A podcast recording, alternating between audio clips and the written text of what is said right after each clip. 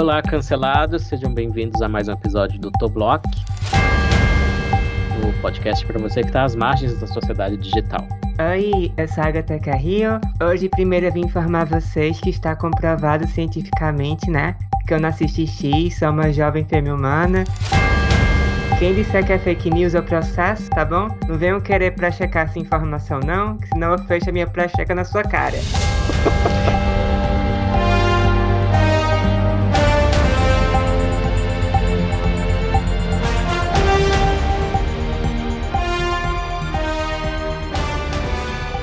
Para quem não sabe, o Toblock tem quinzenalmente um episódio exclusivo para patronos em vídeo que vocês vão achar como assinar para assistir esses vídeos em Chibolete com X, chibolete.org barra 20. Hoje a gente tem um tema bastante bacana com o meu amigo David Agape, que é um jornalista investigativo, mas quem decidiu exatamente como utilizar o David, usurpar, usar e abusar o David, foi a Agatha. Oi, Ali, tudo bom? Então, assuntos, né? Temas. Com quem nós estamos aqui, Ali? Explica de novo, eu quero que essa pessoa linda, maravilhosa, se apresente, fale um pouco sobre ela ela. O David eu conheço há algum tempo das internets, mas nós primeiro nos vimos pessoalmente na inauguração de uma escola de inglês, em que eu fui o coordenador e ela já até fechou essa escola. Né, David? Conta mais quem é você para o nosso público. Muito obrigado pelo convite. Pessoal, obrigado. Nos conhecemos já faz alguns anos. Eu comecei como um grande fã do Eli. Na realidade, eu comecei como um, um hater do Eli, na realidade, né? Porque o Eli ele se meteu a meter com tretas do Malafaia, eu gostava do Malafaia e tal. Fiquei do lado do Malafaia na ocasião e eu falei, quem que é essezinho, né, com essa carinha de empolado, falando mal do pastor Malafaia. Mas assim, eu nunca gostei muito do Malafaia de fato, é, isso eu vou confessar isso mas não fui muito a cara do Eli também naquela ocasião. E depois de muitos anos eu comecei a ler alguns textos uh, do Eli, principalmente aquele, aquele vídeo, na realidade, que era sensacional, sensacional, que eu acho que foi derrubado da internet, né? Que tinha uns caras dançando da disco e começavam a mostrar as incoerências dos progressistas. Você está dizendo a minha edição da, da cirandinha do dedo no cu? Exato, isso é sensacional. Cara, eu mandei para todo mundo, todos os meus amigos, eu assisti aquele vídeo umas 20 vezes. E se você, você lembra... tiver de novo, por gentileza, me manda. Tenho. Você lembra qual era a trilha sonora que eu coloquei? Cara, eu queria saber de novo essa música. A música era muito boa, cara. Era. Nossa. Era o tema do peão do baú.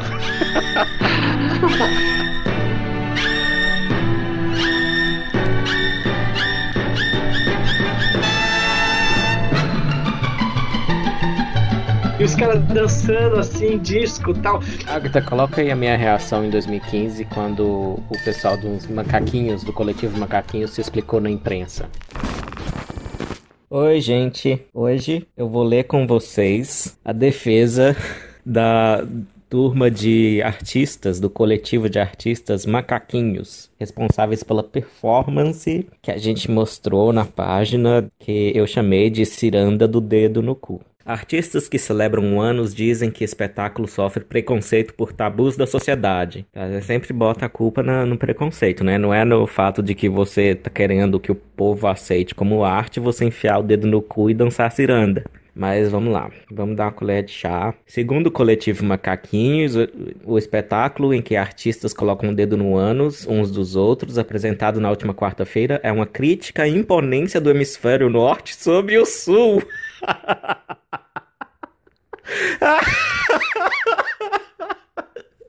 Meu Deus!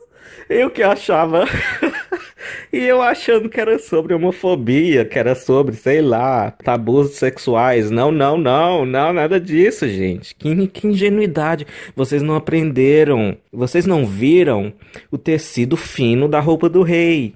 Na verdade, é uma crítica à imponência do hemisfério norte sobre o sul. Como é que vocês não viram isso, gente? Mas é óbvio que era isso o tema do, da obra de arte deles. A gente morre de rir desse povo achar que isso é arte, que isso é que isso é, tá na vanguarda, que isso tá informando as pessoas sobre o hemisfério norte dominando o hemisfério sul.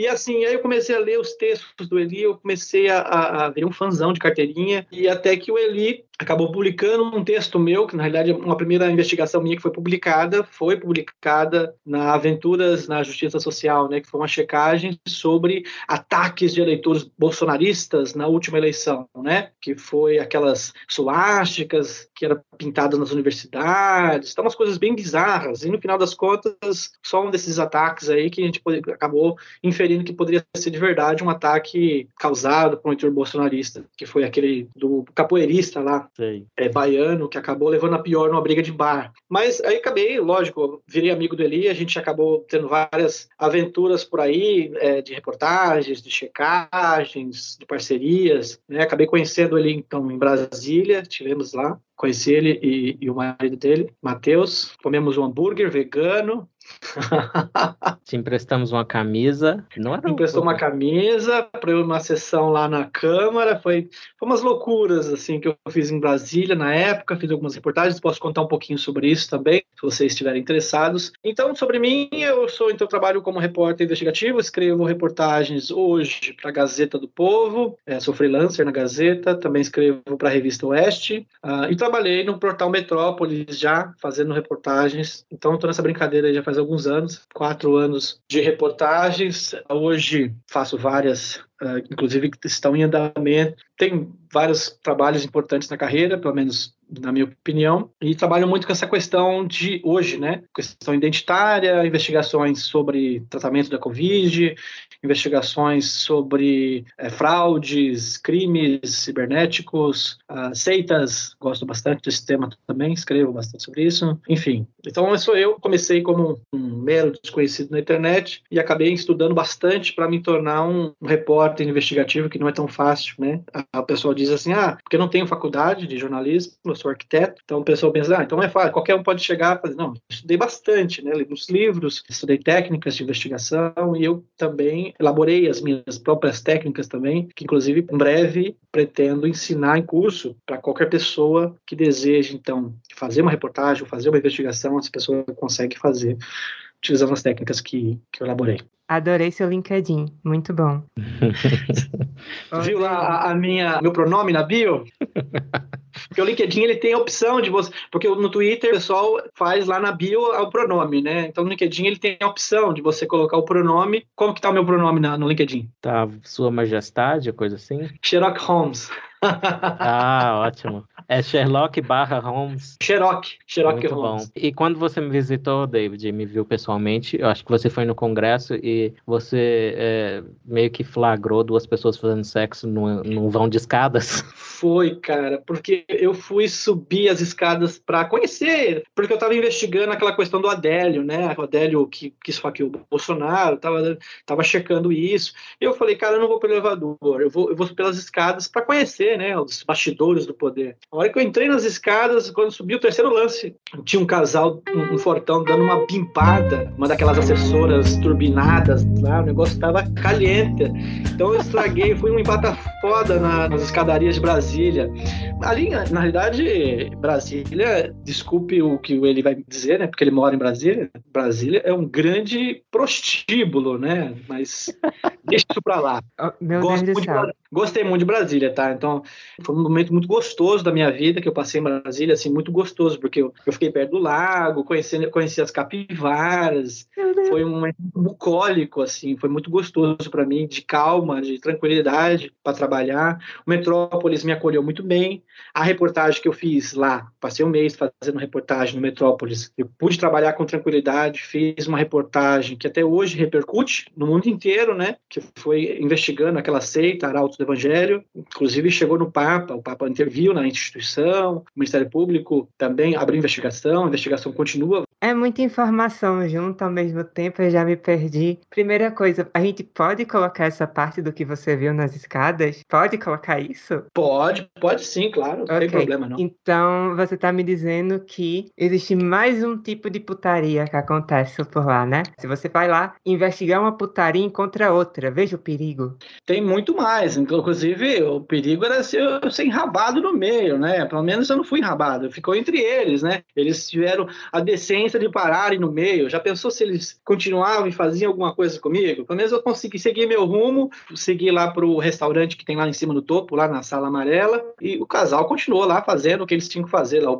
Acho que esse cara, se eu não me engano, acho que ele era um policial, que faz, faz alguns anos, o Eli resgatou isso aí do, do fundo do baú, né? Mas acho que era um policial e a menina é uma assessora turbinada. Encontrei com essa menina depois, no meio das, das audiências lá, era uma assessora de um deputado lá, um deputado Sei, mas pelo menos o que acontece na escada do Congresso é consensual. Agora, o que os políticos fazem com o nosso, com a nossa rodelinha, não é. É, o que acontece nas escadas do Congresso morre nas escadas do Congresso, né? Mas ali tem muitos outros lugares ali também que são lugares propícios para esse tipo de, de sacanagem, né? É, mas existem, claro, isso a gente sabe que existem as assessoras book rosa, inclusive uma aí que a gente está investigando e vai, em breve vai soltar, né? As matérias no meu podcast que eu vou lançar, porque assim, a mídia não quer lançar essas coisas porque muitas vezes acaba é, caindo nessas histórias do sensacionalismo, ou, uhum. ou, dizendo que, ah, não, não vamos lidar com isso porque acaba ferindo a honra das mulheres e tal. Cara, mas muitas vezes existe um interesse muito, interesse público muito grande quando se trata de falsas acusações, né? Que esse é um tema importante, para mim, principalmente. Então, falsas acusações são um problema real, grande. Vide caso Johnny Depp, né? E uhum. outros casos no Brasil que vieram à tona e não existe punição. A punição existe, mas ela é, é pífia e muitas vezes não acontece. E o acusado, o homem acusado, ele é culpado até que ele prove o contrário, invertendo totalmente o processo legal, né? Uhum. Então, é um problema real e a mídia não quer lidar com isso. Então, enfim, eu posso também contar um pouquinho também sobre o meu podcast, podcast de jornalismo investigativo. Eu vou contar várias histórias dessa, dessa história do Book Rosa, né? Das meninas que entram como assessor mas na realidade o negócio ali é. Sei, é uma mão na assessoria, outra no carinho. é isso. Ó, David, me diz uma coisa. Se você contar pra gente tudo isso aqui, né? Somando com o que você já contou, quais são as chances de eu acordar morta daqui uma semana? Eu amo essa expressão acordar morta, é muito legal. Porque, olha, o que você tá contando pra gente, entendeu? Não é só a sua cabeça que vai rolar, não. É a minha também, a do Eli, né? Já tem policial envolvido, eu tô preocupada. Olha, mas é tanto. Então eu vou ter que parar a conversa aqui, porque é tanta coisa, mas é tanta coisa que a sua cabeça vai explodir quando eu começar a contar coisas das máfias e tudo. Mas entra um pouquinho, né? A vida requer, como já dizia a Dilma, né? Dilma Rousseff. A, a, vida requer coragem. Então a gente tem que ter coragem para viver, né? Porque se a gente pensar que a gente pode morrer quando a gente sair da cama, escorregou, bateu a cabeça e morreu, a gente não vive, né? Ou, como já diziam uhum. nossos amigos do norte, a gente não vive. Então, uhum. é, a gente tem que viver, né? A gente tem que correr atrás e tal. E no meu caso, pessoas próximas dizem assim: Poxa, David, mas você corre perigo fazendo isso é, e tal.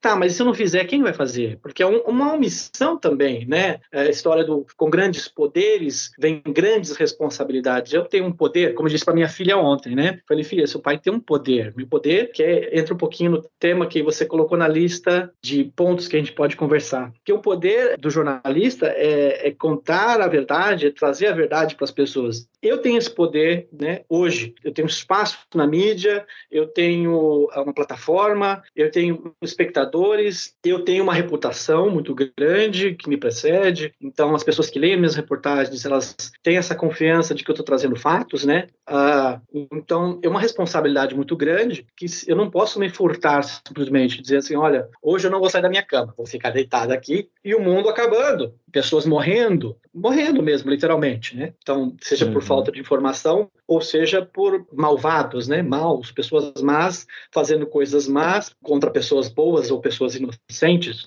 Sim. e eu não fazendo nada. Então, eu deixando a minha segurança em primeiro lugar. Eu tenho que usar esse meu superpoder, entre aspas, né? Lógico, eu não sou um super-herói, para minha filha eu sou, mas eu não sou um super-herói, sou uma pessoa comum que simplesmente está fazendo um trabalho comum, como um coletor de lixo faz isso, né? Faz um trabalho importante para a sociedade. Então, cada um tem que fazer seu papel e esse é um, o meu papel. Continuemos. Eu achei que você ia dizer que o seu superpoder é a face lenhosa, também conhecida como cara de pau. Mas já Já que você citou a mulher sapiens, né? As mulheres e a mulher sapiens em, em particular, antes da gente saltar para outro assunto, porque a gente abre vários parênteses e vai longe. Mas voltando ao negócio das acusações falsas, você, nas suas investigações, sabe de algum caso de uma acusadora que tenha respondido por crime de calúnia por fazer acusação? Olha, eu vi agora esses dias um caso de uma menina que foi presa por conta disso. Ela foi presa, mas assim, ela é pessoa presa entre aspas, né? Pessoa presa, mas não fica na cadeia, ela vai sair. E nesse caso, falsa acusação é um crime de menor, é, o pessoal chama né, de crime de menor, menor potencial ofensivo.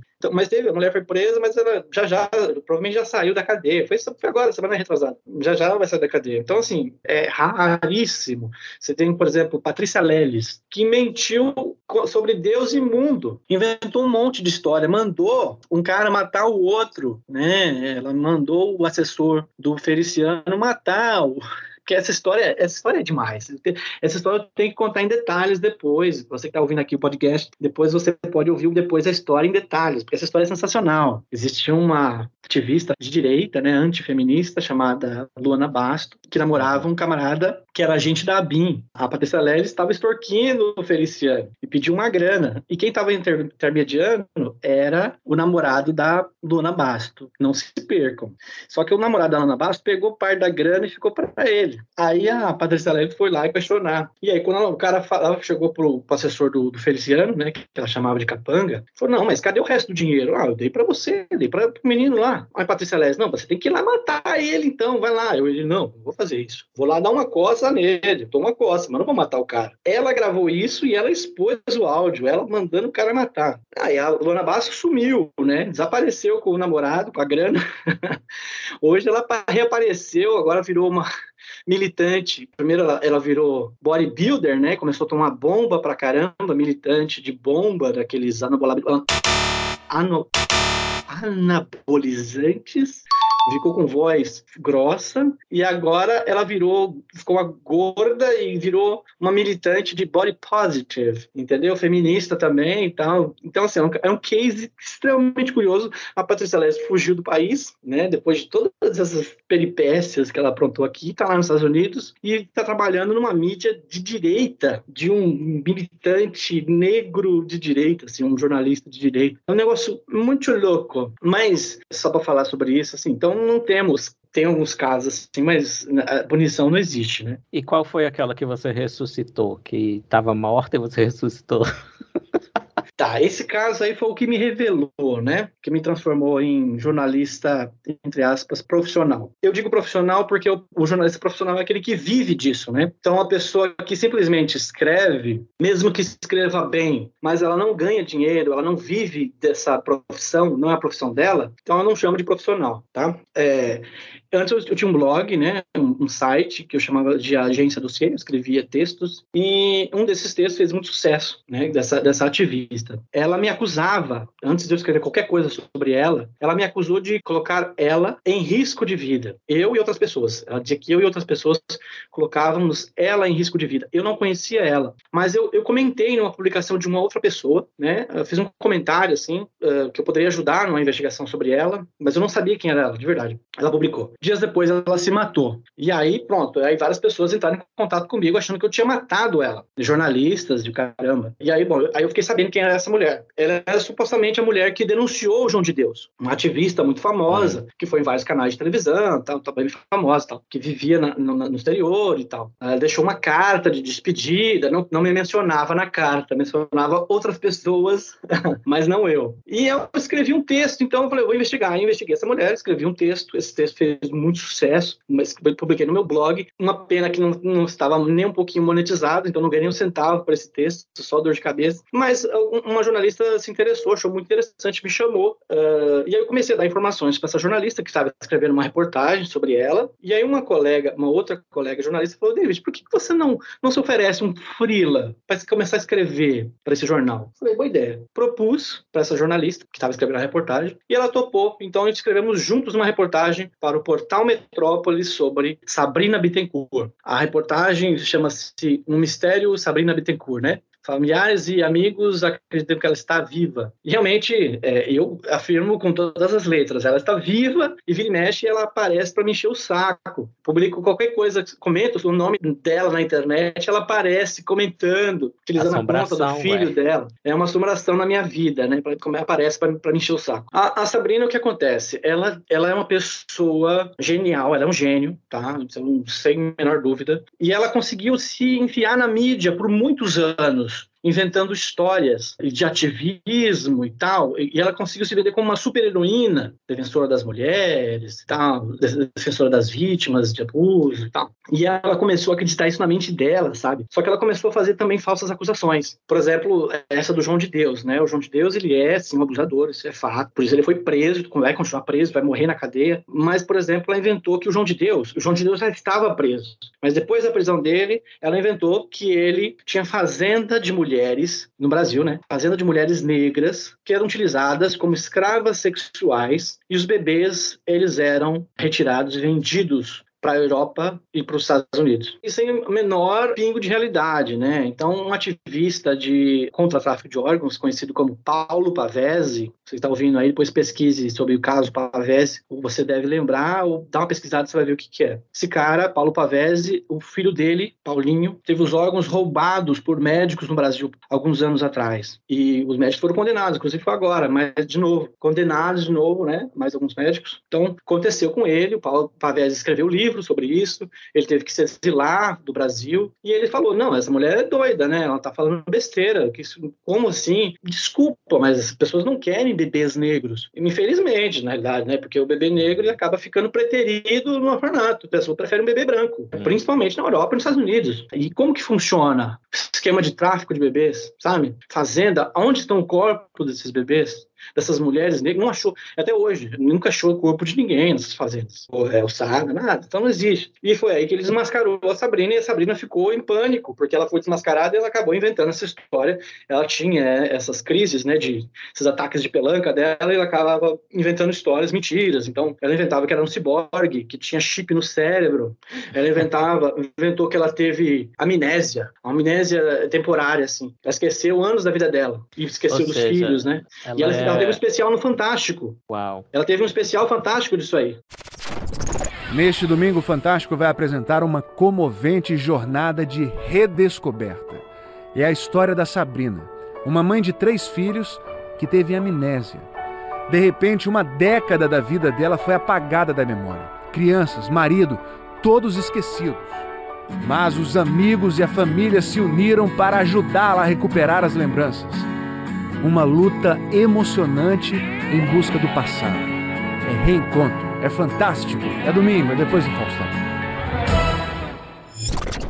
E o Fantástico não se retratou. Ela era fonte de vários jornalistas que vieram falar comigo depois, até perdi alguns contatos, alguns jornalistas desses, mas vários jornalistas desses famosos aí, ela era contato, jornalista da Flora e do Estadão. Ela era contato deles e ela era fonte deles. Imagina o nível dessa fonte, né? Mas deixa pra lá. Continuemos. Então, histórias. ela é uma fantasma com chip no cérebro e que mais? Ela é Napoleão também. não, ela, ela curou um câncer com ervas naturais. Se eu soubesse disso, gente. Pra quem não sabe, a Acta já se curou de um câncer. É, parabéns, Acta. E uma coisa que eu me pergunto é, eu dou parabéns ou parabéns pros médicos? pra ela, pros Vai médicos? saber, Parabéns né? pro câncer. Pronto. pro câncer que cometeu suicídio. Mas, entendeu? Então, assim, eram várias histórias bizarras e a mídia comprava essas histórias. A mídia era cúmplice. Eu deixei muito claro sempre, a mídia foi cúmplice da Sabrina todos esses anos. Então, nesse caso de falsas acusações, eu acrescento, né? João de Deus, ele é culpado? Ele é. Mas a gente não precisa deixar ele mais culpado do que ele é. A gente não precisa inventar outras histórias. Cara, o cara traficava é, urânio, velho. Uhum. O cara traficava urânio, mandou matar gente, matou, sabe? Matou matar mulher, o cara é estuprador, o cara fazia um monte de coisa errada. É engraçado, né, que ele fazia isso aí desde os anos 80. Coisas assim, na cara dura. Por exemplo, vocês já viram o cirurgia espiritual dele? Acho Como que, que é? A pessoa chegava com um caroço, né? Ele pegava um bisturi sem esterilização, sem anestesia, e ele cortava a pessoa e começava a arrancar pedaços de carne da pessoa. E aí dizia que a pessoa estava curada. Passava bisturi no olho da pessoa, começava a raspar o olho da pessoa para dizer que estava arrancando catarata e tal. E a ah. pessoa saía toda ferrada. Pelo menos três ministros do Supremo, três, pelo menos três, acredito que tem, tem, mais um, mas deixa para lá. Pelo menos três ministros do Supremo se disseram é, suspeitos de julgar o caso João de Deus porque eles se atenderam lá, foram atendidos lá na, na Abadiânia. Agora você imagina ministros do Supremo Tribunal do Brasil atendidos por um curandeiro de baixíssima qualidade? Sabe aquele ditado em terra de cego, quem tem um olho é rei, a terra de cego é o Brasil. é bem por aí.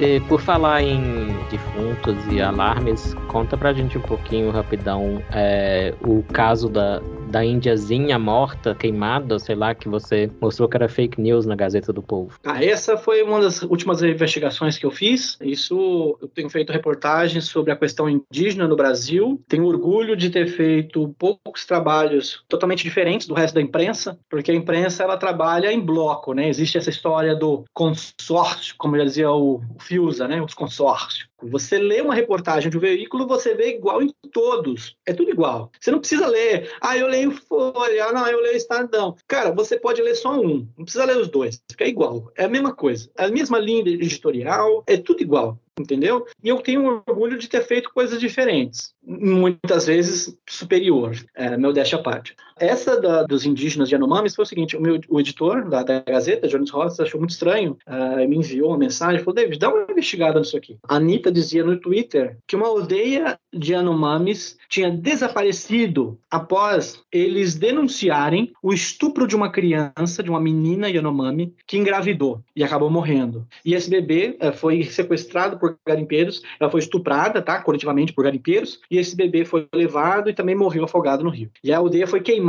e os indígenas sumiram. Era assim, coisa bizarra, coisa de cinco minutos, menos, três minutos, eu já tinha sérios indícios, conversando com minhas fontes, sérios indícios que era fake, né? Mas toda a mídia brasileira comprou a ideia do Brasil e, outras do mundo, internacionais, de que uh, realmente tinha acontecido aquilo. Comecei a investigação, só que aí, logo na sequência o, a PF foi lá, né, a Polícia Federal, o Ministério Público foram lá e tal, e viram que não tinha indícios de que a menina foi estuprada. Estava exediada a aldeia, tá? Mas não tinha indício que garimpeiros tinham feito algum ataque.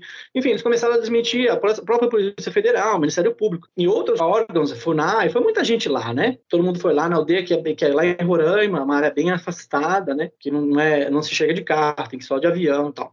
Aí eu fiquei sem pauta, né? Falei, pronto, perdi a pauta, né? Como que eu vou fazer? Aí, aí eu me deu um estalo, eu vou continuar investigando. Mas eu vou tentar conversar com esses indígenas para ver o que, que, a gente tem para falar, né? O que, que eles teriam para falar. E aí eu consegui, então, relatos de pessoas no local, que moram lá nas proximidades, consegui pessoas, relatos de pessoas que conversaram com esses indígenas. E aí sim eu consegui, porque eu precisava responder as, algumas perguntas que ainda estavam sem resposta. E descobri, então, que, na realidade, o que, que aconteceu? O filho do cacique da aldeia, ele se suicidou. E por um conta de um ritual fúnebre deles, eles põem fogo na residência deles, né, na casa, que na realidade não é uma casa que a gente pensa, ah, botou fogo na casa, a casa igual a nossa, alvenaria, não.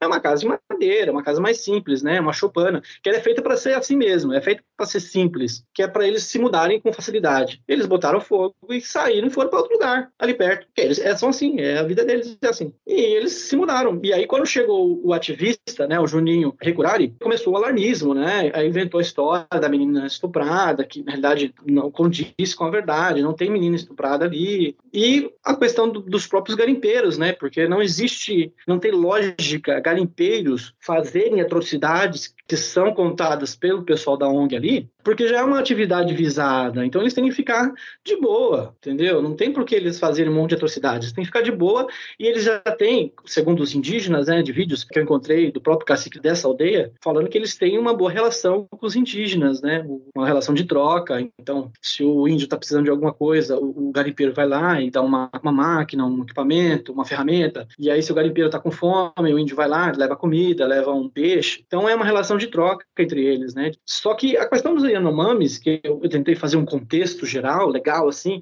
nessa reportagem, é que essas mentiras, entre aspas, Yanomamis, elas não vêm de hoje, né? Esse ativismo Yanomami, ele vem desde a década de 60, 70, quando se criou o termo Yanomami, ou seja, Yanomamis não existem, tá? Não são uma nação, são várias pequenas tribos, várias pequenas etnias que foram unidas, etnias que se odeiam, muitas delas, tá? Que se odeiam há milênios e, e estão em guerra até hoje. E são etnias muito diferentes, inclusive, tá? Foram unidas como se fossem o mesmo povo e colocados uma terra enorme do tamanho de três Bélgicas, que tem muitos tesouros ali, tem ouro pra caramba, tem vários metais preciosos e tal. E é uma terra muito assediada. Então, desde daquela época tem essas pequenas farsas Yanomami com várias chacinas que não existiram. E aí a militância utilizam essa, esse alarmismo, né, de que estão matando, estão desmatando, estão matando os Yanomamis. Mas na realidade, muitas vezes nesses casos, são os próprios Yanomamis que se matam ou às vezes nem ninguém matou ninguém. É, é só um boato que rola entre os indígenas e os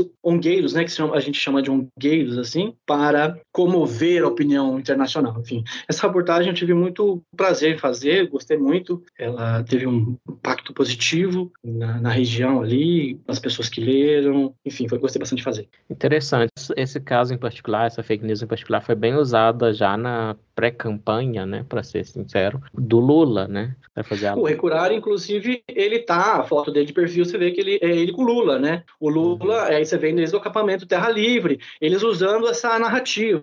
A questão indígena está muito forte, né? Você tem a questão do marco temporal, você tem a questão da, da legalização de garimpo em terra indígena, que a militância está muito forte contra essa legalização de garimpo em terra indígena. Então, é, é importante frisar que eu, por exemplo, eu não ganho nada. Ah, eu David está defendendo o garimpo. Não, primeiro que eu não ganho nada com isso. Segundo que eu não sou a favor de garimpo, nada disso. Eu não tenho que ser favor ou contra nada. Eu só estou passando informação. Garimpo é uma atividade que é constitucional. Só que o garimpo em terra indígena também é constitucional. Só que existem algumas regras que precisam ser muito mais claras, tá? E aí uma regularização vai ajudar a ficar mais claro. Então, por exemplo, essas novas leis que estão sendo propostas, uh, dentre as regras, está a seguinte: se a, a, etnia, se o povo indígena não quiser que seja explorado o garimpo naquela terra, não vai ser explorado. Então depende do aval dos indígenas. Então isso vai ajudar a melhorar a atividade e não piorar. Ah, vai aumentar. É o seguinte,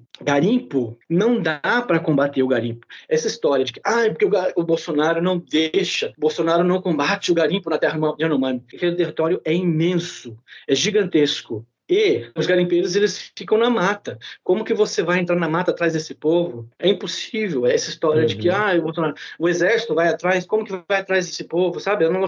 E aí você prende, daqui a pouco, porque nossa lei também é leniente coisas, todo tipo de crime. Você vai manter na cadeia o garimpeiro, ele só sabe fazer isso. Ele vai ficar na cadeia, tá? Quando ele sair, ele vai fazer o quê? E esse caso, como outros, envolve questão de vida ou morte. No caso, felizmente, você mostrou que a morte não era verdadeira. Esse tipo de assunto, é, o que, que mais atrapalha o, o, trabalho do jornalista investigativo? Por exemplo, lá no caso do Bruno e do Dom, foram mortos lá na Amazônia. É, o Dom Phillips, né, um jornalista inglês, e o Bruno, que é um indigenista brasileiro. Que tipo de obstáculo obstáculo. Se você quer, por exemplo, investigar se eles morreram, por quem, quem matou, não chega um momento em que a própria polícia diz: não, isso aqui é nosso trabalho você tem que parar de xeretar, ou coisa assim? Bom, nesse caso do Dom Phillips e do Bruno, eu investiguei já. Inclusive, foi bem no começo. Eu já sabia, na realidade, eu esperava que eles estavam mortos já. Eu fiquei, eu fiquei na esperança, né, de que eles podiam estar vivos, mas eu já esperava que eles estavam mortos pelo todos os indícios que estavam aparecendo. Você fala do, dos problemas, né? A gente tem que ter um cuidado, né? Inclusive, eu tava, alguns seguidores meus falaram, ah, por que você não fala agora? Tem que falar e tal. Mas não é assim, né? A gente tem que ter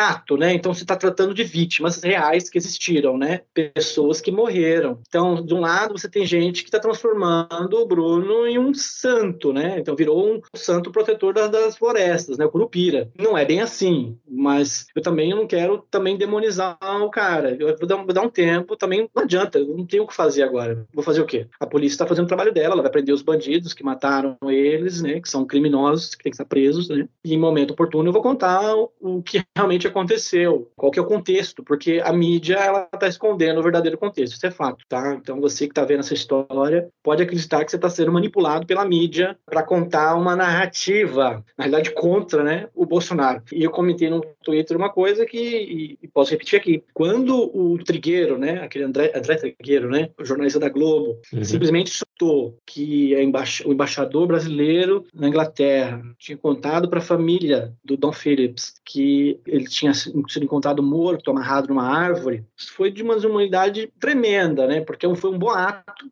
porque foi encontrado, mas encontrado os objetos pessoais, né? E foram encontrados, parece, pessoas amarradas em arma, não eles. Então ele ouviu boatos e simplesmente espalhou para a família, contou esse boato, informações não oficiais, e esse jornalista irresponsável pseudo-ambientalista, né? Ele espalhou essa informação falsa na internet, sem responsabilidade nenhuma, e não corrigiu depois, e não pediu desculpa, não pediu perdão. E assim, por que, que eu falo isso? Porque poderia aparecer eles vivos, como os indígenas apareceram. Eles podiam estar perdidos na mata, eles podiam estar em algum lugar, eles podiam estar em cativeiro, eles podiam estar vivos. E o jornalista tirou isso das famílias. Por mais que o embaixador tenha feito isso, mas o jornalista ele fez isso para o mundo. Matou os caras. O jornalista matou os caras. Isso é uma, é uma baita de uma irresponsabilidade. E, e, foi exatamente o que aconteceu. Eles apareceram mortos, mas não naquele contexto. Então, esse contexto bem diferente daquele, né? Ah, então eu penso nisso, né? Que eu também não posso sair demonizando os caras agora. A gente tem que dar um tempo. Que nem, por exemplo, o voo da Chapecoense, né? Que caiu o avião e aí no dia seguinte, ou no mesmo dia, foi lá a Catraca Live, do finado Dimenstein, fazer uma matéria. Você tem medo de avião?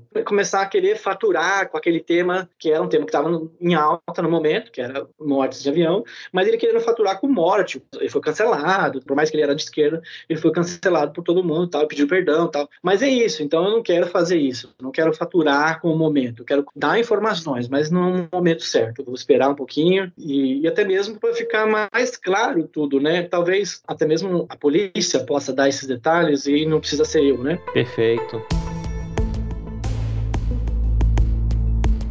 E continuando nesse assunto morte mórbido, outra coisa que você fez e foi em parceria comigo, tem tudo a ver com isso, que foi a checagem de quantos mortos por homofobia anualmente o Brasil tem. David e eu colaboramos com outras três pessoas, Vanessa Bigaran, Camila Mano e o Reinaldo, Daniel Reinaldo. E a gente mostrou que, pelo menos referentemente ao ano de 2016, a quantidade de erro nos dados era enorme. Então, era nos dados, não era só na análise. E a análise tinha problemas também. Fala da repercussão disso do seu ponto de vista, porque do meu eu já falei bastante no podcast, até o nosso primeiro episódio premium foi sobre um trabalho de conclusão de curso e uma tese de doutorado falando mal de mim, especificamente de nós em conjunto, por termos feito a checagem. Claro que a gente é os homofóbicos da história, não tem quem fica inventando lorota. Certo. É, dados falsos, eles fazem péssimas políticas públicas, né?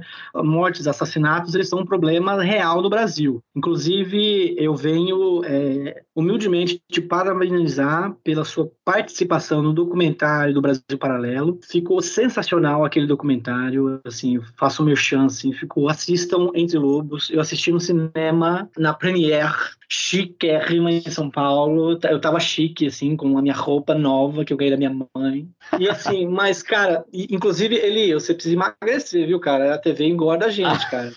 Matheus precisa botar você na linha aí, cara. Tá muito gordinho. Tá, tá, tá... Amigo é assim, amigo tem que falar quando a gente tá balofo demais. Tá precisando, tá precisando. Mas assim, é, ficou sensacional. O documentário, sua fala, ficou lindo.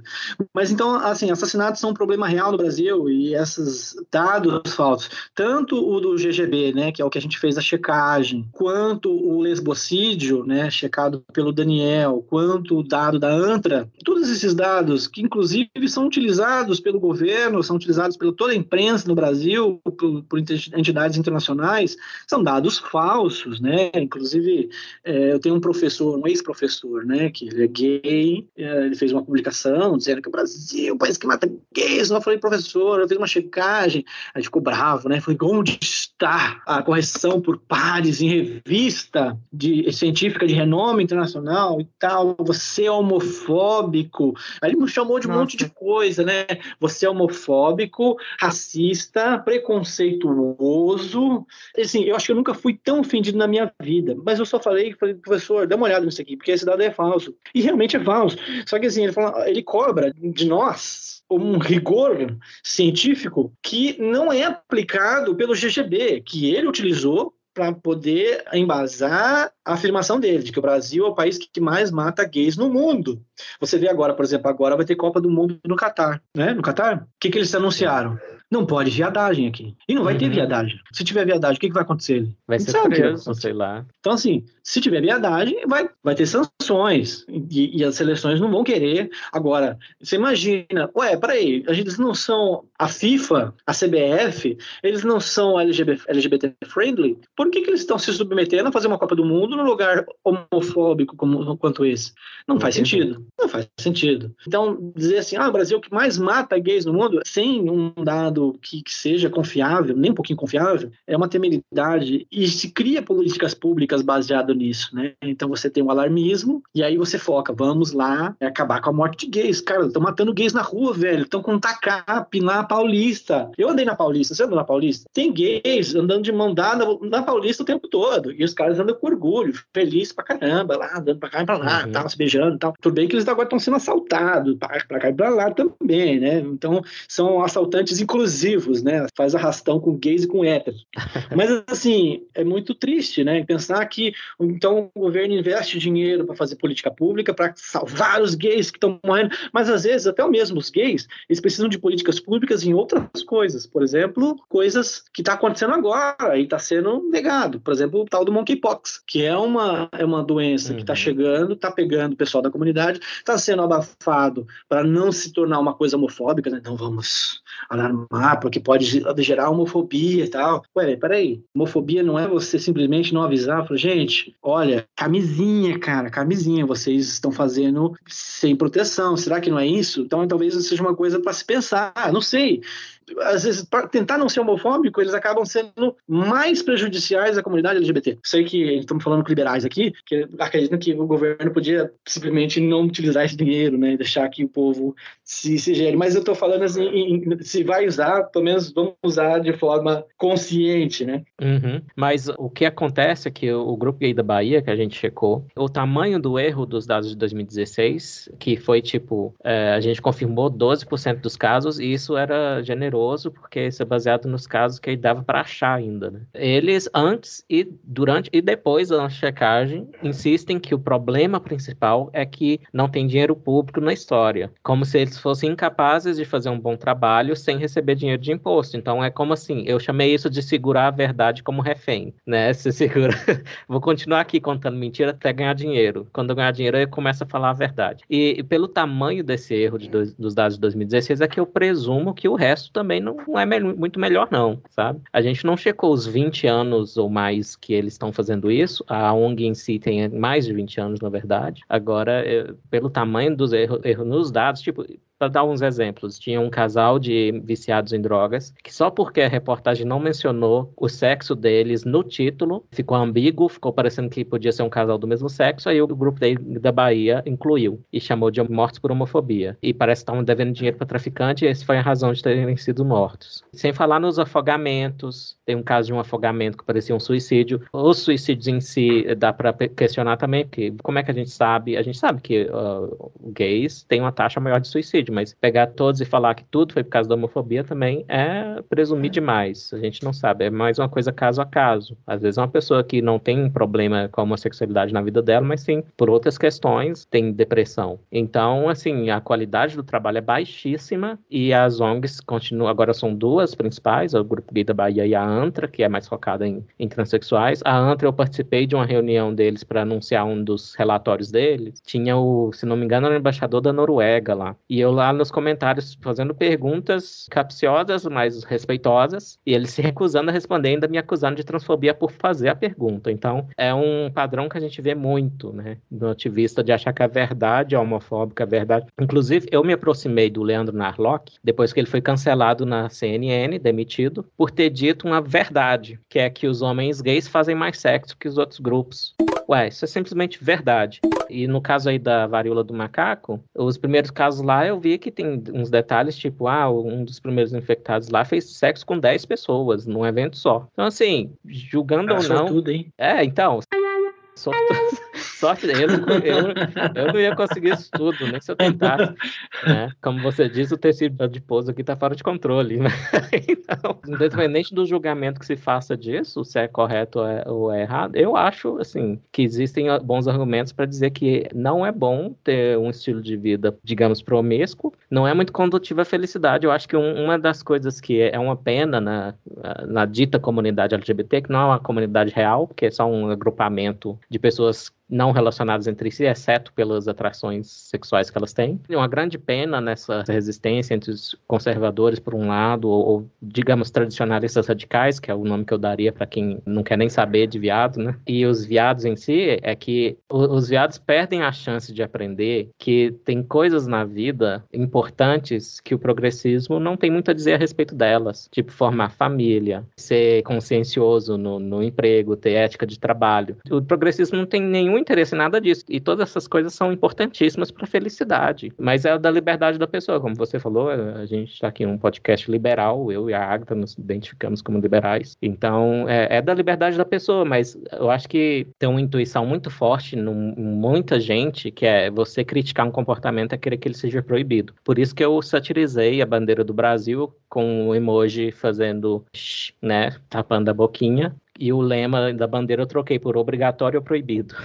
Enfim, mas fomos longe aqui nesse papo. Agatha, você está muito quietinha. O que você tem a dizer aí, perguntar? Vai, pergunte, mas perguntas difíceis, vai lá. Perguntas difíceis que você já comentou um pouquinho. De que forma você enxerga que o trabalho do jornalista ele pode ser essencial numa sociedade livre e de que forma ele pode ser corrompido? Você já trabalhou um pouquinho sobre isso, mas eu queria que você pensasse assim: pensa no jornalismo em ditaduras, onde não existe liberdade de imprensa. Pensa nessas dificuldades e pensa em como que é em sociedades livres. Quais são os problemas de cada caso, na sua perspectiva? Legal. É, bom, a gente começa que o jornalismo ele teve uma função muito maior no passado, né? Imaginar, por exemplo, que as pessoas não tinha rádio. Como que as pessoas obtinham informação? No jornal. Ela lia o jornal ou ela tinha boatos que rolavam conversando com as pessoas. Aí veio o rádio. Bom, aí você tinha um jornalismo de rádio. Depois veio a TV, jornalismo de TV. Aí quando veio a internet, bum, a informação se democratizou. Então hoje você consegue obter uma informação e não precisa necessariamente de um jornal, tá? Você pode ler em vários diversas fontes diferentes. Esse é um ponto. Agora, lógico, em ditaduras você não tem abertura nenhuma de troca de informações, inclusive na internet. Então você tem a China, por exemplo, inclusive é, eu debati com meu irmão. Meu irmão, ele pode colocar no podcast, não tem problema. Ele é candidato a deputado estadual em São Paulo pelo PSOL, né? E tem chance de ganhar ainda. Militante há muitos anos, ele saiu de casa, isso já fazem 17 anos, ele saiu de casa para fazer faculdade de história. Ainda não se formou, mas ainda vai. Importante é estudar. mas, mas eu prometi que não ia boicotar a campanha dele, deixa ele lá. Mas o que acontece é que eu tava debatendo com meu irmão, ele dizendo que, que não, que eu sou preconceituoso, que na realidade a China não é uma ditadura. Eu falei, meu querido, a China China prende jornalistas que não falam a favor do governo. Ela impede que a, forma, a informação seja livremente feita na internet. Então você tem sites que você não pode acessar. Os aplicativos de mensagem que existem na China, eles são controlados pelo governo e o governo pode acessar suas mensagens pessoais, entendeu? Então, por exemplo, você tem, sabe essas mensagens de zap que você tem ali, que são criptografadas de ponta a ponta, aquelas fotos que você manda no Zap? Pois é, a China pode acessar essas fotos lá no aplicativo do Zap, igual, né, como se fosse o Zap deles. O governo chinês pode acessar e ver. Então, assim, qual que é a liberdade? Qual, é a liberdade do jornalista fazer isso aí? Como que o jornalista vai fazer um sigilo da fonte? Então, não existe jornalismo na China, existe assessoria de imprensa do Partido Comunista Chinês. E aí, obviamente, para a população isso é péssimo, porque ele vai ter só a visão oficial do ditador, tudo que o ditador quer. Então, não existe jornalismo nesse ponto. O jornalismo ele é fundamental para uma democracia livre e liberal, porque onde o povo vai obter informações que muitas vezes diferem da visão oficial do governo. Ele vai ser um, um veículo de contraponto problema, obviamente, principalmente no Brasil, é você tem essa mídia corporativista de baixíssima qualidade, que não está preocupada com os fatos, está preocupada com narrativas. Então, por exemplo, no caso da Sabrina, a mídia inteira teve medo da Sabrina Bittencourt, né? Sabrina Bittencourt, aquela que supostamente você matou, a gente contou no começo do podcast. A mídia com medo dela, né? Porque ela é feminista e ninguém queria se meter com feminista. Esse negócio do Yanomami, a mídia inteira, cadê os Yanomamis? Os Yanomamis desapareceram, sumiram os Yanomamis. Mas é uma coisa assim, de juntar o Lé com Cré, né? Uma coisa muito simples, né? Eles sumiram, não, eles só saíram dali, foram para outro lugar. Como você vai matar uma aldeia? Mano, pelo amor de Deus.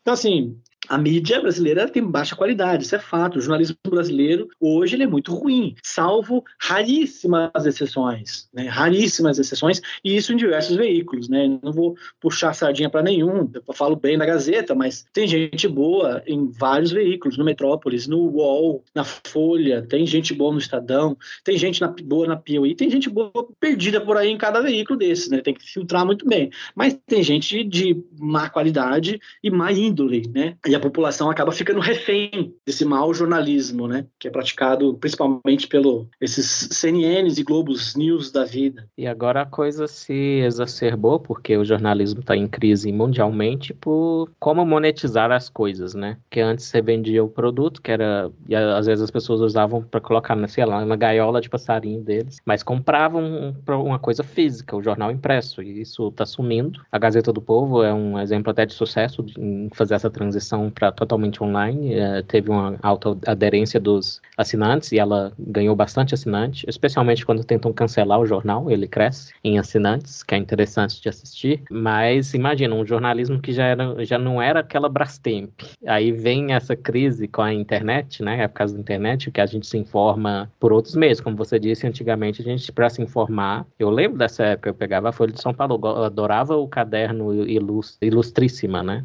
Tinha, tinha as tirinhas do Laerte, que agora é a Laerte, ou o Laerte Elo, não sei o que, que ele é. é. A Agatha pode me corrigir se eu estiver errado, mas, cara, essa pessoa fez a transição, muda de nome, pelo amor de Deus. Se ele mudasse o nome, falasse, não, a Larissa, eu chamar de Larissa, não vou a Larissa, né? a Otami. Poxa, a pessoa não teve o trabalho de mudar o nome, eu, eu também, eu vou ter o trabalho de ficar parando e, e me corrigir, mas tudo bem, né? Aí ele põe uma saia e agora ele é casado com uma mulher e aí não muda o nome e fala assim, não, ele tem que me chamar de Laerte, mas no feminino. Mas eu fico, como assim? Enfim, é, mas desculpa. Continue. Fica tranquilo para falar essas coisas daqui, inclusive para falar a palavra viado, que para mim devia ser a palavra normal.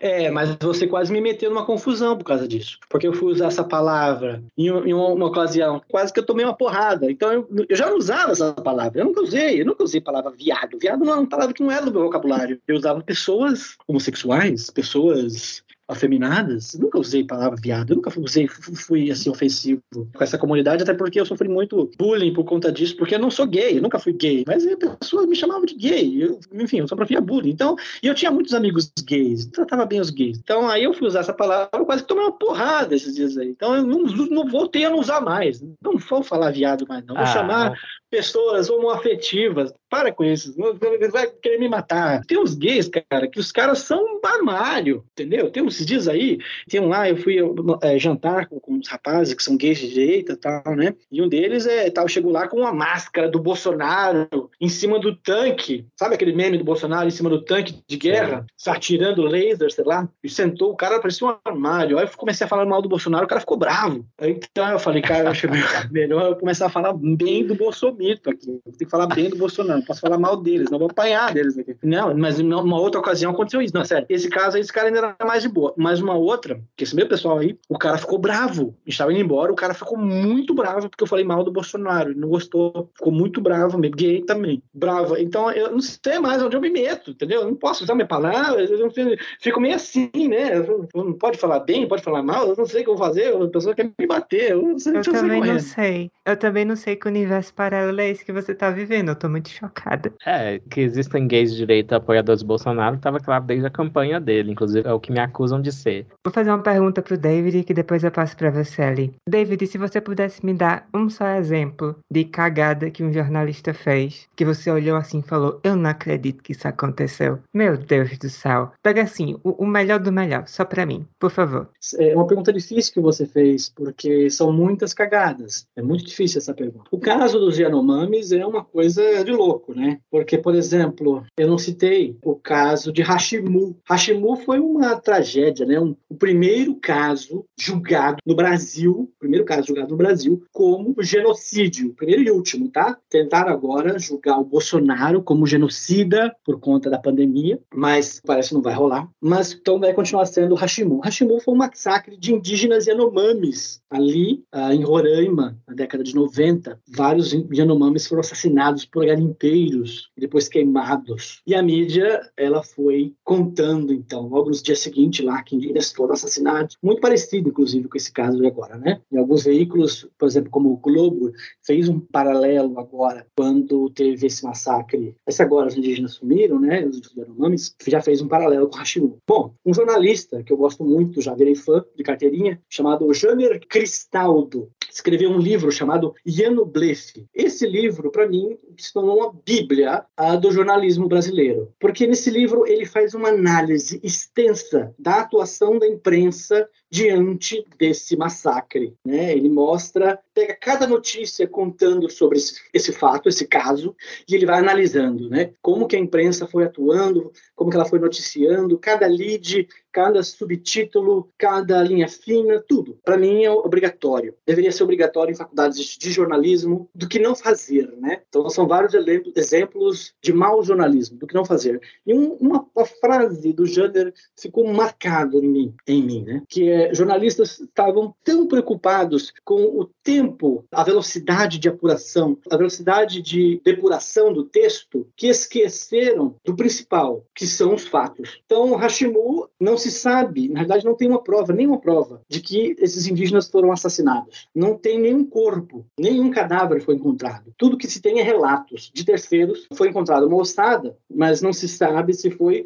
relacionado ao caso ou não. Encontraram-se uh, vasos de cerâmica com cinzas dentro, dizendo que, que eram dos indígenas. Os Yanomamis eles têm essa prática fúnebre, né, de queimar os seus mortos e colocarem em vasos. O problema é que era muito recente e provavelmente não teria tempo desses corpos terem virado cinza em tão pouco tempo ali, sem ter um forno. Então o Janeiro ele fez uma análise bem extensa mostrando que provavelmente Hashimu não aconteceu. E mesmo assim os garimpeiros estão presos até hoje. Então, um deles está preso até hoje, outros já morreram, mas e outro foi preso agora recentemente, né? Foragido por décadas. É incrível quanto o povo Yanomami, né, que como você diz, na verdade é uma constelação de povos relacionados culturalmente entre si, mas bem em guerra um contra o outro. É, inclusive mulheres viram prêmio, né, dos vencedores. Na mesma época, na década de 90, também teve outra fraude envolvendo os Yanomami, ou que foi uma acusação falsa contra um geneticista chamado James Neal e um antropólogo chamado Napoleon Chagnon, que eu até cito nesse documentário da Brasil Paralelo que você falou, Entre Lobos. E a acusação era de que eles estavam infectando os índios com vírus de propósito para matar ele, fazer genocídio. E foi uma invenção de um jornalista, olha que lindo, chamado Patrick Tierney. O título do livro era tipo Darkness in Eldorado, a escuridão em Eldorado, coisa assim. E, e foi revelado como fraude. Então, pelo visto, a Amazônia,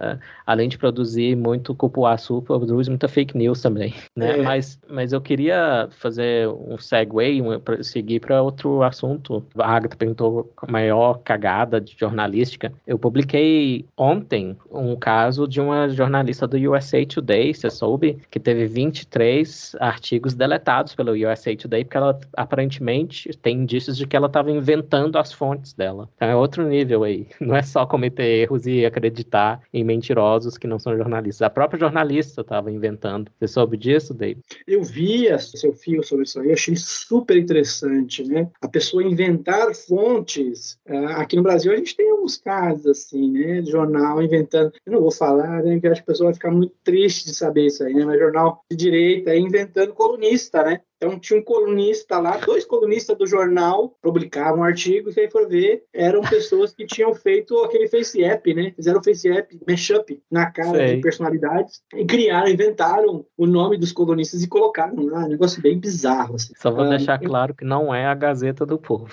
Não, não é a Gazeta do Povo. Sobre o caso da Gabriela Miranda, você pode explicar mais ou menos de novo ali? Como é que foi a história completa? O USA Today, que é um, é um jornal tradicional dos Estados Unidos, é, com sede lá no estado da Virgínia. Ele não deu muitos detalhes, mas ele disse o seguinte, que ele recebeu um pedido de correção numa matéria da, da Gabriela Miranda. E aí, isso foi um buraco do coelho. Igual nos desenhos, quando você pega um fiozinho, vai puxando e a pessoa fica sem roupa. E ficou sem roupa mesmo. Ficou totalmente nu, que tinha pessoas que ela disse que entrevistou e não existiam. Ou então ela atribuía uma pessoa uma instituição e a pessoa não tinha nada a ver com a instituição, a organização. E então, ele não diz exatamente quais são as partes inventadas e quais não são. E na matéria que eu escrevi a respeito para a Gazeta do Povo, eu, eu até tive que colocar uma linguagem hipotética. Eu comecei assim, com a citação de uma matéria dela, eu falei, isso aqui pode ser falso. Pode ser que a repórter inventou, que eu não sei quais partes ela inventou. Mas vamos às matérias, então, são 23 matérias deletadas. Tá assim, tá o título e aí no corpo do texto o USA Today informa que foi deletado. E linkando para o artigo em que ele conta o que, que aconteceu. Só que aí se você for lá no archive, no arquivo da internet, você consegue ler algumas das matérias. E uma que eu consegui ler foi, por exemplo, sobre quando o Texas passou uma lei proibindo o aborto depois das seis semanas de gestação. Dobrando esse prazo, eu até concordaria, como a gente tratou aqui no episódio do aborto. Mas enfim, minha opinião à parte, ela está tentando criar um cenário pós-apocalíptico por causa dessa lei. Ela alega que as mulheres texanas estão precisando estocar anticoncepcionais com medão de engravidarem e tal, é, por conta disso. Assim, em termos de lacrada, essa não está muito grande, mas o viés político é, é evidente. Outra que a lacrada eu acho mais lacrante foi um que ela foi tratar de antivax, que estava propondo a urinoterapia para Covid, beber o próprio xixi e supostamente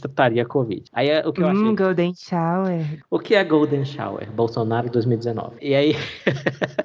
e aí o que eu achei mais lacrante é que ela comparou a proposta de usar a ivermectina a beber xixi. E o que eu tenho a dizer é o seguinte: pode ser, eu duvido ainda, mas pode ser que a ivermectina não tenha efeito nenhum. Mas até na época que ela escreveu essa matéria, não estava claro isso. Então não há como comparar. Né? Existiam algumas evidências apontando para alguma eficácia da ivermectina, mesmo que fosse pouca. Então não é a mesma coisa. Ela só está lacrando porque, novamente, a tribo política dela foi contra os, todo tipo de tratamento precoce. E eu mesmo que escrevi um, um texto sobre tratamento precoce, eu discuti três drogas incluída a ivermectina. As outras duas passaram muito bem nos testes, a budesonida e a fluvoxamina. Então, minha taxa de acerto aí está 66%. Fica aí a dica para quem vem me chamar de cloroquina, que eu não eu falei da cloroquina só quando saiu o artigo do Didier, que foi que enganou todo mundo. Todo mundo estava achando que poderia funcionar mesmo naquela época. Depois disso, tipo, no mesmo dia eu estava apontando problemas no estudo, enfim. E aí, outra matéria que eu desconfio que seja fake news é uma que falava roubaram a bandeira LGBT num campus da Virgínia, Virginia Tech, que chama a universidade, e substituíram por uma bandeira de confederados, que é aquela que é tida como bandeira dos racistas americanos. É, os confederados são o lado que perdeu a guerra civil, e a guerra civil, uma das motivações foi a abolição da escravidão, né? Então eles eram contra o Abraham Lincoln. Enfim, mas essa ah. história parece perfeita demais para ser verdade, né? E o pior é que assim, ainda que a história seja verdade, a história principal né? O ponto principal das matérias, ela desqualificou o próprio trabalho. Então, ainda que isso seja verdade, ela fazer esse negócio de criar é, fontes falsas, de fazer tudo isso, de querer lacrar onde não pode lacrar, ela tá desqualificando uma coisa que poderia ser verdade e poderia ser sério. É como, vocês comentaram isso antes, é como alguém chegar e dizer assim, olha, gente, eu não gosto do Bolsonaro, eu não gosto dele, porque teve uma vez, eu fiquei sabendo, que ele pegou um bezerro não era um bezerro só, era um filhote de bezerro, gente. O Bolsonaro pegou um filhote de bezerro, pegou ele, ficou girando com a mão, parecendo a hélice de um helicóptero, gente. O Bolsonaro pegou o filhote de bezerro e atirou no travesti na rua. Por isso que eu não gosto dele. Aí eu respondo o quê? Meu filho, você não tem que inventar isso pra não gostar dele, não. Você não tem que inventar. Você pode pegar qualquer merda pra criticar. Você não tem que inventar. Por isso que eu fico maluca quando fazem fake news de Bolsonaro. Eu falo, pra quê? Pra quê? Exato. Eu pensei que você ia citar o episódio que ele traçou um bezerro quando era moleque. Eu sei que vocês estavam pensando nisso. É que eu gosto né, de quebrar expectativas. Ah, que pena. Poxa, você acabou com a minha vida. Mas eu só quero saber o que é um filhote de bezerro. É o mesmo caso ali do Davis, da criança que tá gestando uma criança. É bem por aí. É. Imagina se um homem foi cometer suicídio e não se foi ele foi suicidado. A família Exatamente. do suicidado vai querer o quê? É. Que ele morra. Já dizia Gente, é efeito dramático. Ai, vocês não entendem.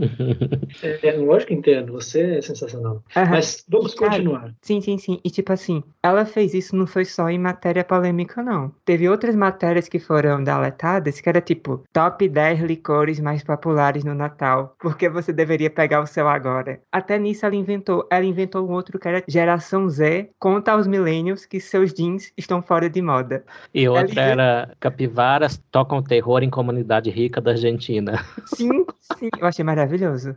Perfeito. Eu fiquei até emocionada, assim, eu espero que essa história seja verdade, tá? Que era do atendente do McDonald's, que ele pulou, gente, da janela do drive-thru pra salvar uma mulher que se engasgou com um nugget de frango. Gente, muito emocionante. Eu espero que seja verdade. Eu acho que ela inventou até o um nugget, que essa tá bonitinha demais pra ser verdade uhum. também. Será que ela acredita nas histórias dela mesmo? Às vezes ela é que nem a Sabrina, né? Às vezes ela acredita, né? Às vezes é pilhada, assim, que nem a Sabrina. Tem umas loucuras loucura assim, né? Umas mitomanias que o mitoma não acredita nas histórias que ele fabrica. É, então. Às vezes a pessoa precisa de ajuda, né? Ao invés de a gente estar tá aqui zoando ela, a gente podia estar tá aqui fazendo orações por ela, entendeu? Fazendo preces pela vida dela. Dois ateus e um cristão orando pela fake news. Exatamente. Pode ser o título do podcast, mentira. Mas assim, acho que a principal cagada da história do jornalismo brasileiro foi a cagada que foi feita na Folha ano passado, que foi hum. a cagada das vacinas vencidas. Explica pra a gente. Folha, a Folha publicou um artigo dizendo que vacinas vencidas estavam sendo distribuídas né, para a população de contra a Covid, né, vacina contra a Covid. E logo na sequência, algumas pessoas começaram, elas fizeram a matéria utilizando dados do SUS, né? Ah, logo na sequência, alguns pessoas que trabalham com dados começaram a questionar. Ah, quem publicou esse artigo foi uma cientista, né, acho que é meio conhecida nesse ambiente aí, né, de divulgação científica, e ela publicou esse artigo uh, e os, algumas pessoas começaram a questionar e ela começou a ficar ofendida, muito brava com as, com as críticas, e críticas construtivas, não era crítica assim, pessoas da parte de dados, não é pessoas, sabe, militantes de direita, não, pessoas de parte de dados, muitos de esquerda até, que olha, tem que tomar cuidado, tal. E, e, e ela ficou irritada, e, e, ela fazia ataque a essas pessoas. E aí as pessoas começavam a fazer críticas cada vez mais contundentes, claro. E as prefeituras começavam a fazer várias auditorias para ver se as vacinas estavam vencidas. As pessoas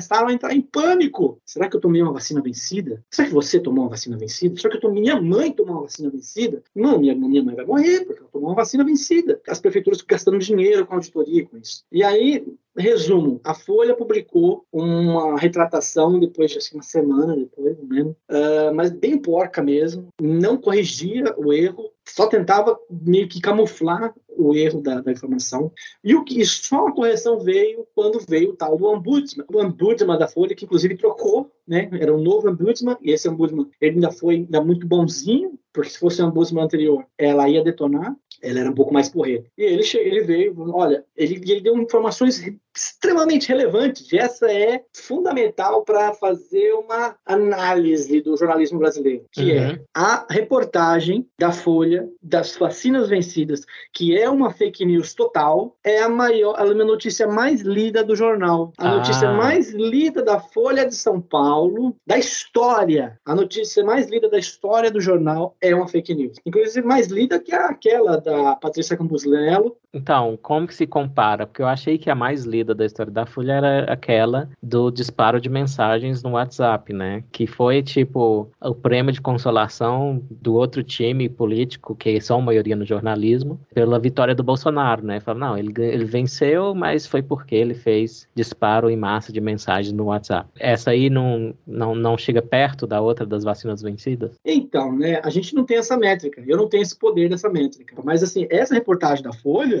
ele confessou. Então, ele coloca lá, é a reportagem mais lida do jornal. Eu vou confiar nele, né? Não vou dizer que ele está mentindo ou que ele está uhum. inventando ou que ele está simplesmente enganado. Vamos acreditar no que ele está dizendo. É a reportagem mais lida da história do jornal. Tá lá, enfim. E é uma fake news, o que demonstra que o jornal Folha de São Paulo perdeu totalmente qualquer tipo de credibilidade. Infelizmente, porque é um jornal centenário também, né? Um jornal centenário com a reputação Sim. imensa, com a história eu, imensa, infelizmente. Eu gosto de alguns colunistas, eu gosto da Lídia Maria, estou sempre lendo a coluna dela. É... Ela me bloqueou, né? A Lídia Maria me bloqueou. Eu tô bloco. Tá. Tô bloco, porque tá ela estava publicando de, de, aquele ator lá, o Alain Delon, estava se matando, né? Sei. Esse negócio de, de eutanásia não tá com nada. Ele estava se matando.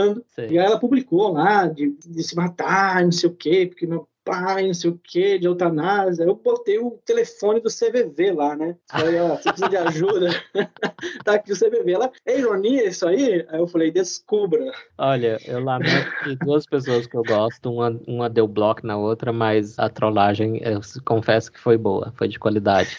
Não, porque assim, cara, é suicídio para mim é um problema que tem que ter delicadeza em debater, sabe? E as hum. pessoas elas podem, inclusive a mídia, nesse caso do Alain Delon, ela foi muito responsável, né? Romantizando a morte do cara. Por, por exemplo, uh, ela não retrasada, eu acho, uma menina aqui da América do Sul, não sei se é Colômbia ou Uruguai, sei lá, ela tinha câncer, tinha uma doença degenerativa, não sei se era câncer, e os irmãos dela já tinham morrido e tal. E ela saiu no jornal, vão me matar, vou uhum. morrer, tal. Aí aí, no dia dela morrer, ela falou, cara, não quero morrer, não tenho muito tempo de vida, eu quero viver. Uhum. E aí o pai falou, não, agora você vai morrer, desgraça. Você não quer morrer? Então morre. E aí ela se, foi pressionada a se matar e uhum. morreu. Essa pressão aí eu acho uma coisa doentia, sabe? Entendo, aí... entendo. Bem, aqui no nosso podcast, outra coisa, função dele é que a gente não tem medo de tema polêmico. Eu debati aqui aborto com uma pessoa que tem a opinião contrária à minha, o Francisco Rato, e ficou bem bacana, modéstia à parte. Mas pra gente não perder muito fio da meada, David, eu quero te perguntar um negócio. O pessoal que tá ouvindo até agora deve estar tá assim, ah, sei lá, esse David esse Eli estão muito bolsonaristas, só fala de, de quem é, é, ligado ao Lula e fica falando fake news. Então me dá uns exemplos de fake news do bolsonarismo. Rapaz, vocês vêm com perguntas difíceis, eu não estou preparado, né? Aí eu tenho que pensar, porque assim, meu tico-teco, ultimamente, ele anda meio lento, entendeu? E aí, quando o tico tá vindo, teco tá indo, entendeu? Ah, bom, fake news bolsonaristas, né? Bom, eu vou explicar uma coisa antes disso. Por que, que eu foco no Lula e não foco no Bolsonaro, né? Inclusive um jornalista, colega, um colega, né, que é mais esquerda, falou, é, por que você não fala do Bolsonaro? Por que Bolsonaro? Eu falei, rapaz, porque você já está fazendo um ótimo trabalho. É o seu trampo. Você não, você não tá falando do Bolsonaro? Por que, que você não continua fazendo isso? É o seu trampo. vou tirar o seu trabalho? Mas é verdade, tem muita gente falando sobre Bolsonaro. Você tem a mídia, a grande imprensa brasileira, totalmente focada nisso. Você tem veículos de jornalismo investigativo, como a agência pública, que antes era uma agência de checagem, tinha uma agência de checagem, e agora ela, segundo ele, eles mesmos, né? Ela é uma agência de checagem, jornalismo investigativo, agora totalmente focada em jornalismo investigativo para investigar o Bolsonaro. Passaram a focar só no Bolsonaro. É isso, eles falaram isso. Só então, não assim, são bons em investigar etimologia de palavras.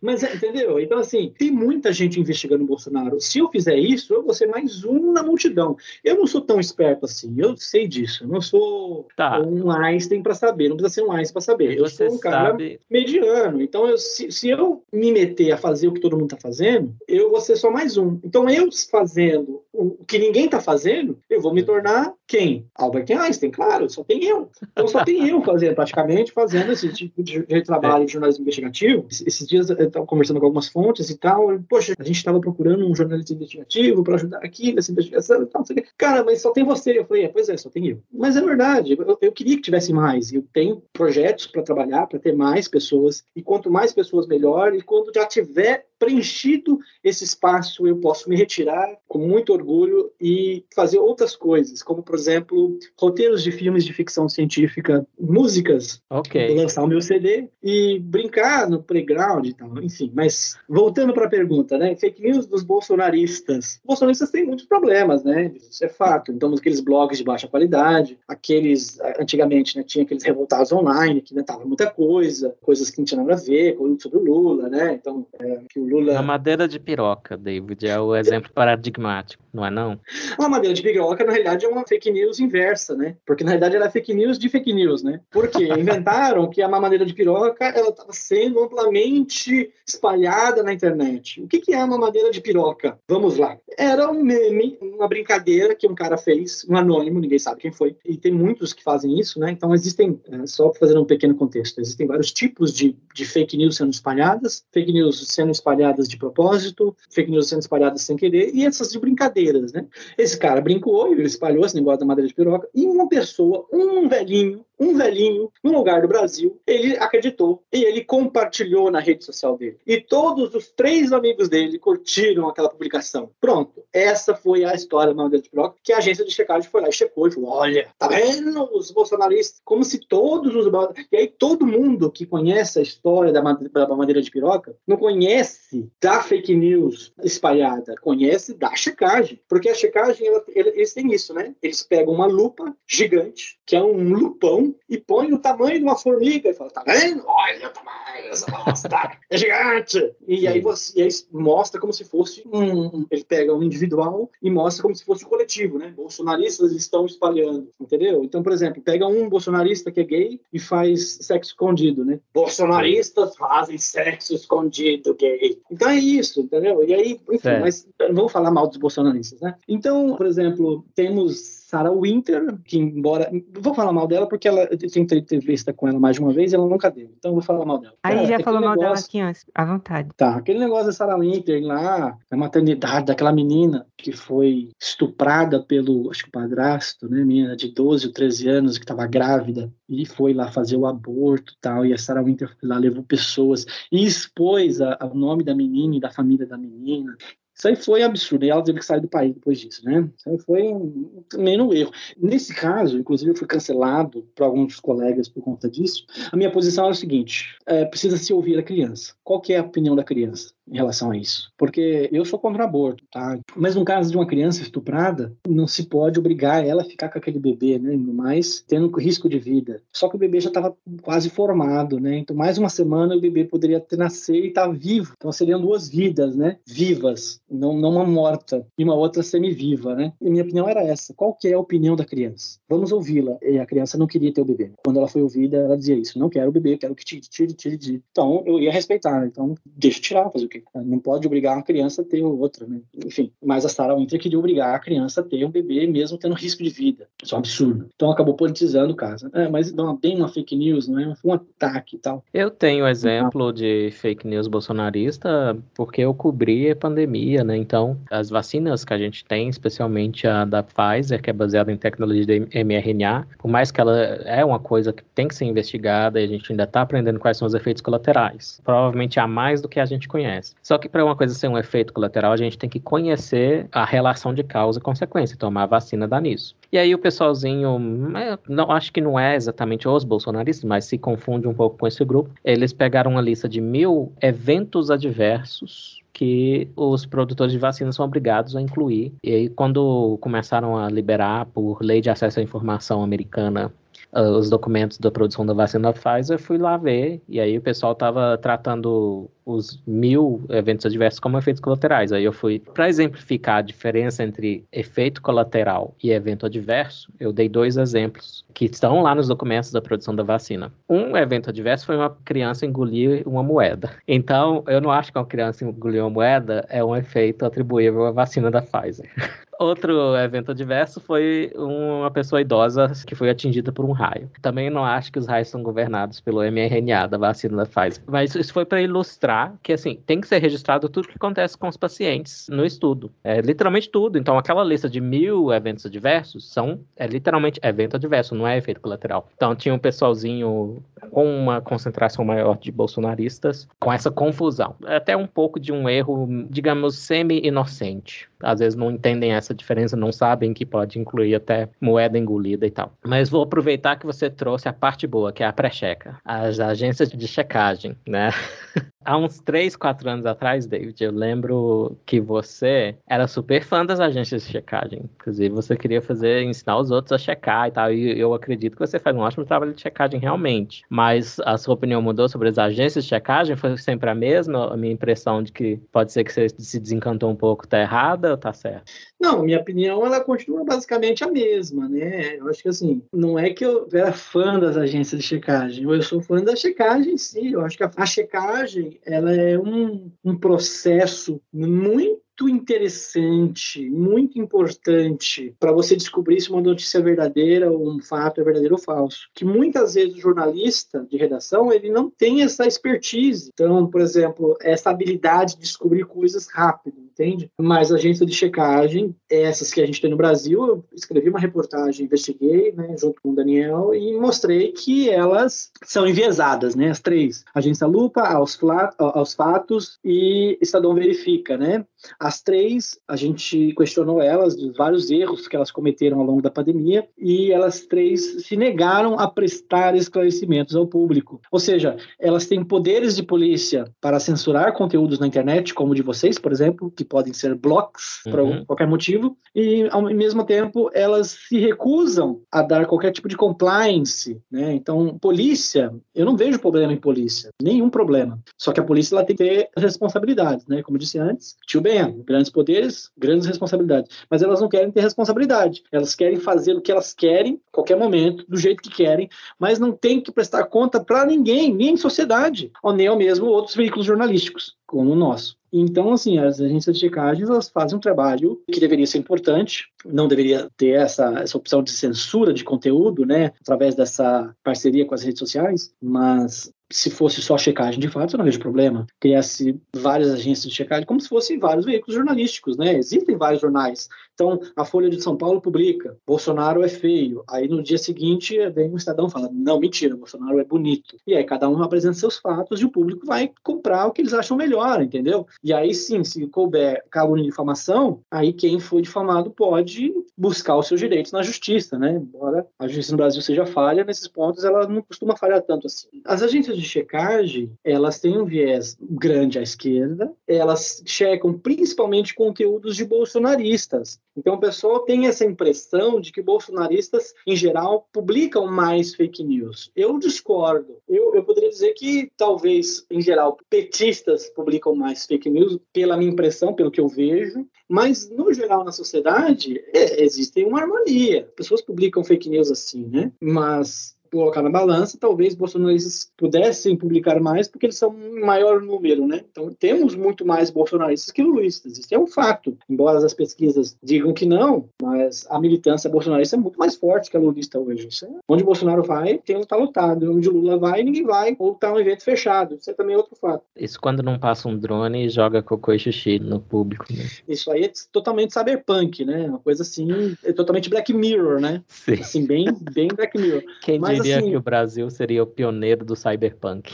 Lógico, eu preferia, sempre falo isso. Eu queria que tivesse uma terceira via, boa terceira via, mas a terceira via é uma vergonha, né? Porque teve três anos aí para se organizar e essa briga de egos uhum. gigantesca, uhum. ninguém se organizou e agora vai ficar isso aí mesmo. É Bolsonaro e Lula, tudo bem, primeiro turno cada um vai escolher a sua melhor opção, mas no segundo vai ser isso mesmo, Bolsonaro versus Lula. Eu não tenho nada contra o voto útil, mas eu acho estranho é quem não tem nenhuma vergonha do voto do segundo turno. Eu acho que todo mundo tem que ter um pouquinho de culpa católica a respeito do voto do segundo turno. né não?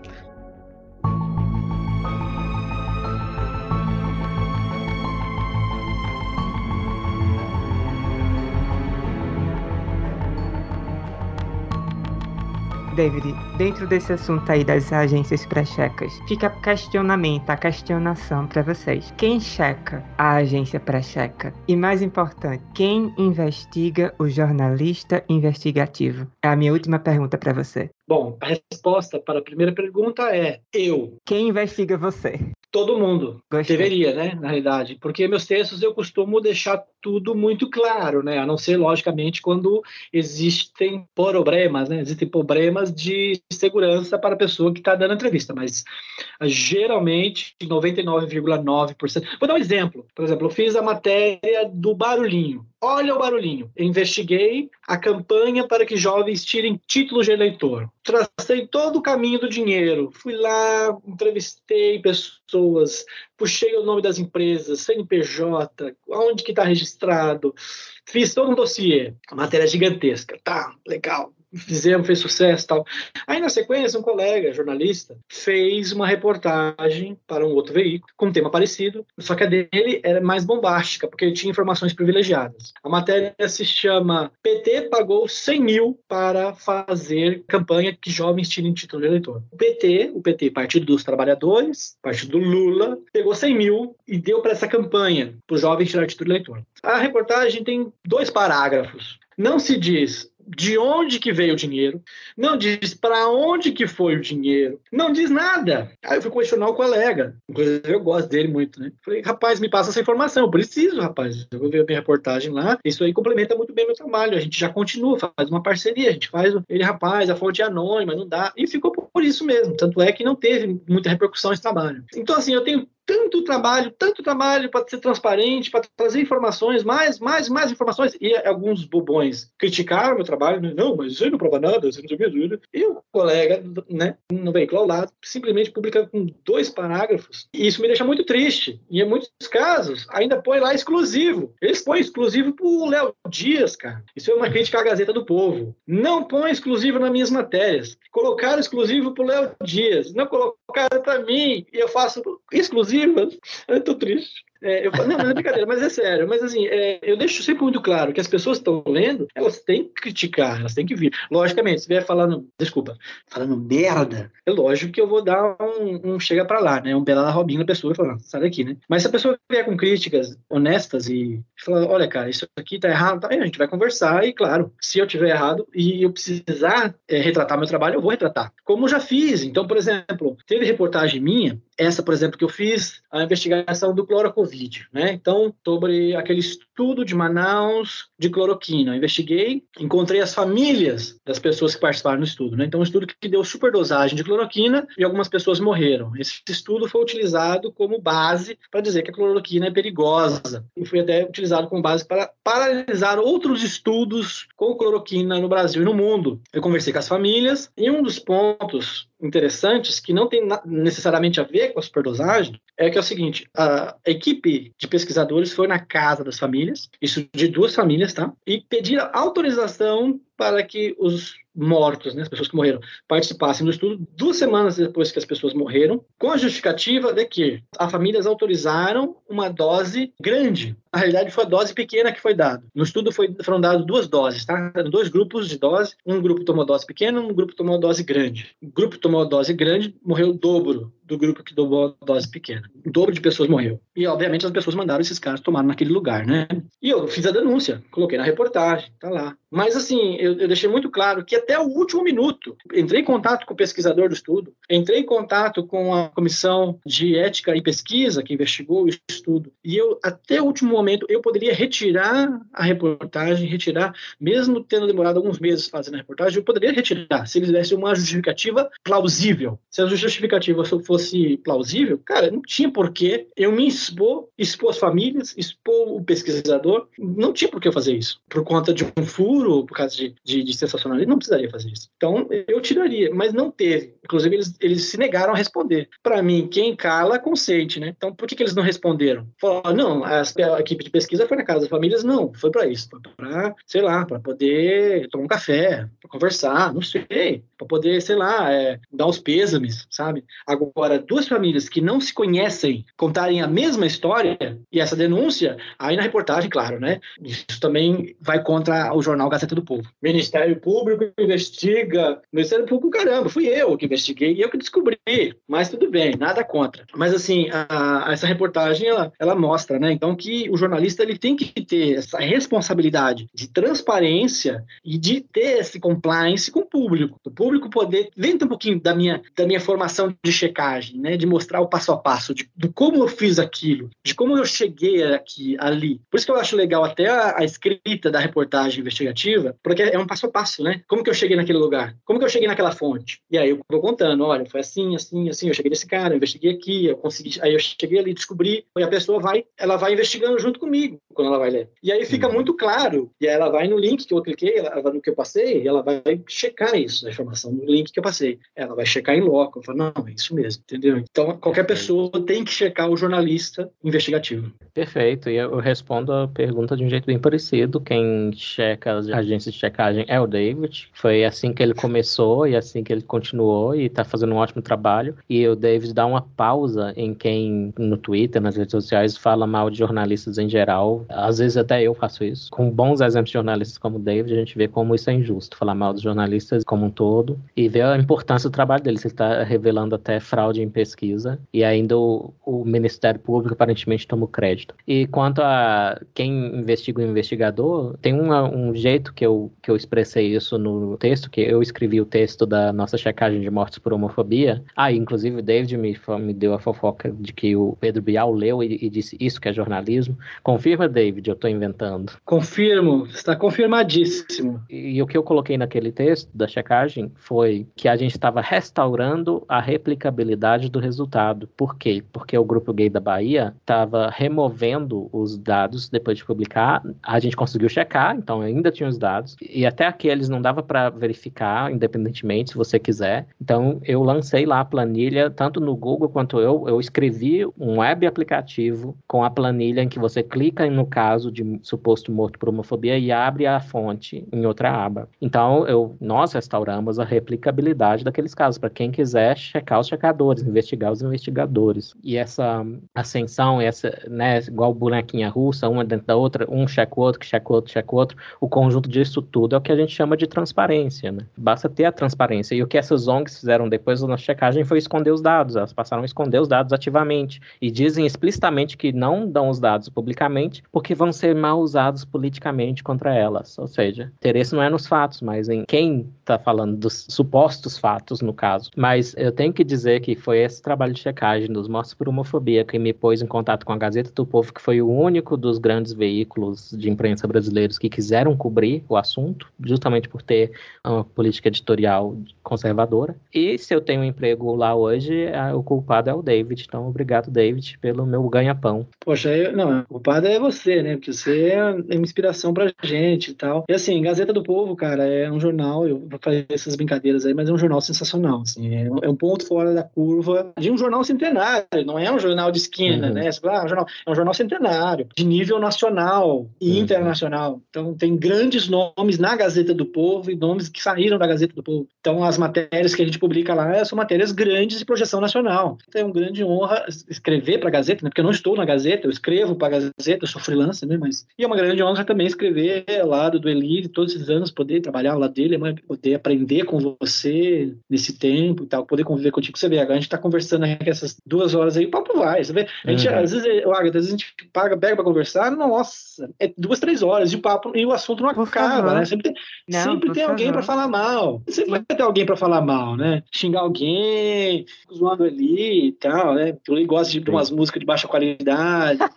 Enfim. É, né, e o David, ele jura que Senhor dos Anéis é muito melhor do que Harry Potter. Assim, não, não a... juro, isso aí, mas isso aí é óbvio, né? Não, ok, eu até, eu até concordo, mas eu vou dizer que não foi o Harry Potter que me fez dormir em cima das páginas, foi o, o Senhor dos Anéis. Mas dormir faz bem, meu amigo. Sim. Mas dormir faz bem. Agatha, você prefere Harry Potter ou Senhor dos Anéis? Ah, Cuidado que você vai ser cancelada. Fala, Agatha. É porque não dá pra. Peraí. Ela vai mostrar os livros. Sim.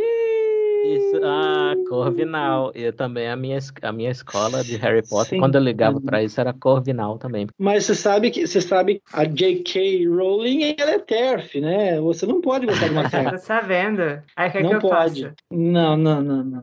Não, eu não gosto de Harry Potter. Eu, Por que, que eu eu tô gosto segurando escrita ali? dela. Eu acho que a J.K. Ela, ela tem uma literatura, uma, uma leitura ruim mesmo, né? uma escritura não tão boa. Mas eu acho interessante. Eu acho que é uma, é uma, uma escrita de Tem- introdução legal. Harry Tenho Potter.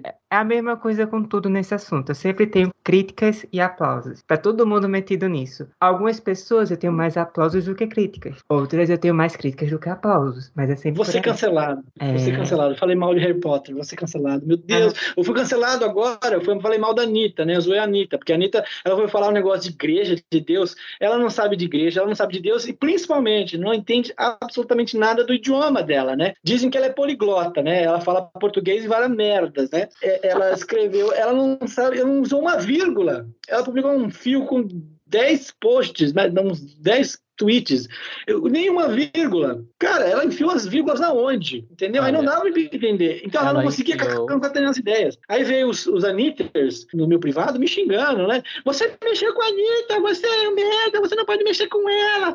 Você tá querendo usar a fama da Anitta para aparecer, né? Nossa, eu tô precisando muito da fama da Anitta, né? Para aparecer, né? Por que eu tô precisando da fama dessa mulher? Sabe? Um negócio assim. É. Eu só fiz um comentário, que inclusive eu posso até Sim. apagar. né? Mas enfim, mas Porque ô, a gente tá indo pra muito olha, longe, pelo amor Tá de muito, Deus. muito foi um prazer estar aqui com vocês. Sim, É, também, muito bom também. conversar com vocês.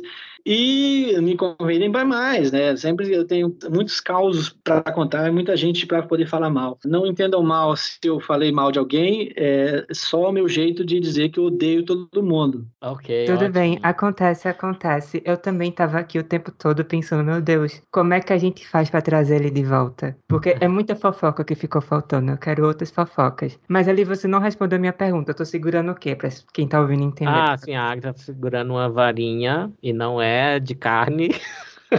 Amém, Senhor.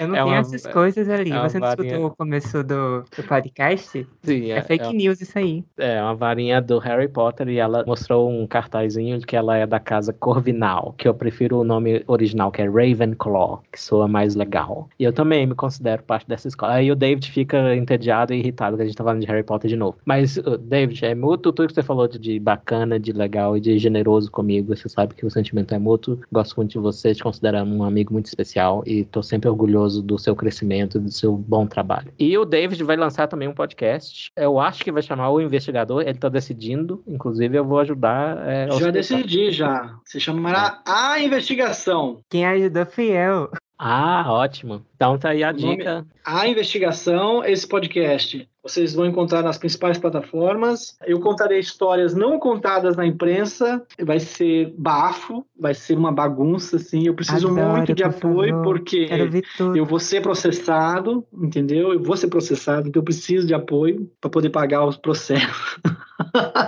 É outro nível até pro Toblock, que até hoje não foi processado.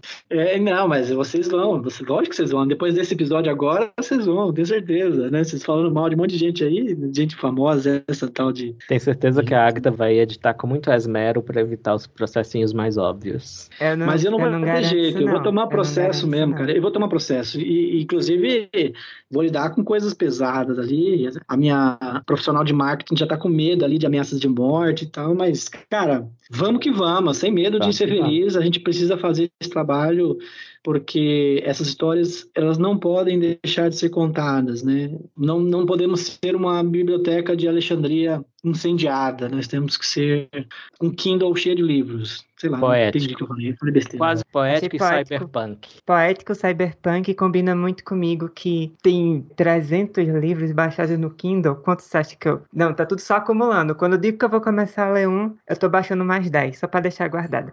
Enfim, muito bom falar Obrigado, com você. David. Um Agradeço muito. Só uma coisa ali, só uma coisa ali. Só pra eu saber, você vai querer defender Brasília? Porque no começo do podcast ele falou umas coisas sobre Brasília. Fiquei pensando, será que o Ali vai defender ele vai concordar? Não, eu vou só contar uma historinha sobre Brasília. É, que eu fui entrevistado por outro. Agora tá saindo, hoje tá saindo um documentário da Brasil Paralelo chamado Entre Lobos, e eu tô lá entre os entrevistados com toda a minha gordura e falta de bigode, por isso que eu tô de bigode agora, que eu achei horrível o jeito que eu tô. Bem, é mais fácil resolver o bigode do que a gordura, por enquanto. Mas, no outro documentário que eu dei uma entrevista, inclusive, eles me levaram lá para São Paulo, me pagaram hotel, pagou lanche e tudo, olha só. Só que eles não utilizaram a minha entrevista, é, eu acho que foi porque eu me foquei na beleza como atratividade, né? Porque eu vou falar de biologia, que é a minha área. E o assunto principal do documentário, que chama é, O Fim da Beleza, é mais a beleza como arquitetura e tal. Então, imagino que foi por isso. Eu gostei bastante do, do diretor, o Marco Aslan e tal. Só que aí tem uma hora que eles falam uma coisinha que eu discordei um pouco, que é Brasília não é orgânica e é muito feia. Aí toda vez que eu e o Matheus agora estamos andando por um parque muito bonito de Brasília, ou sei lá, a gente fala, olha, nossa, que feiura, né? Não tem nada de orgânico. e bonito mesmo é a favela, que tem fractais. então, quem viu o documentário, eu não acho que o documentário é ruim. E não tô falando mal deles porque cortaram minha entrevista, até recomendo. Mas eu prefiro o do Roger Scruton, que é da BBC. Se chama Porque a Beleza Importa. Eu acho que já tá, tá inteiro no YouTube com legenda e tudo. É isso, respondido. O ataque a Brasília. Que assim, tem uma regiãozinha de Brasília que pode atacar mesmo, que é o Congresso. E os que tem muita putaria acontecendo, que né? tem, é, né? Enfim, eu acho que a putaria que o David testemunhou na escada é a, é a mais legal de Brasília. A outra putaria que é o problema. Então, obrigado, David. Abraço, gente. Até a próxima. Abração, gente. Até a próxima aí. Bons descansos. E obrigado pelo convite e até a próxima. Tchau. Até.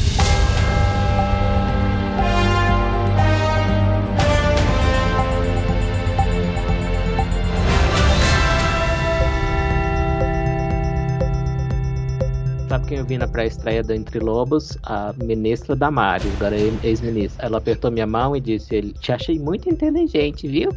Aí eu pensei: É, você e mamãe são duas agora. Acaba, corta isso. Tá. Corta. Mas é só mamãe que me acha bonita. tá.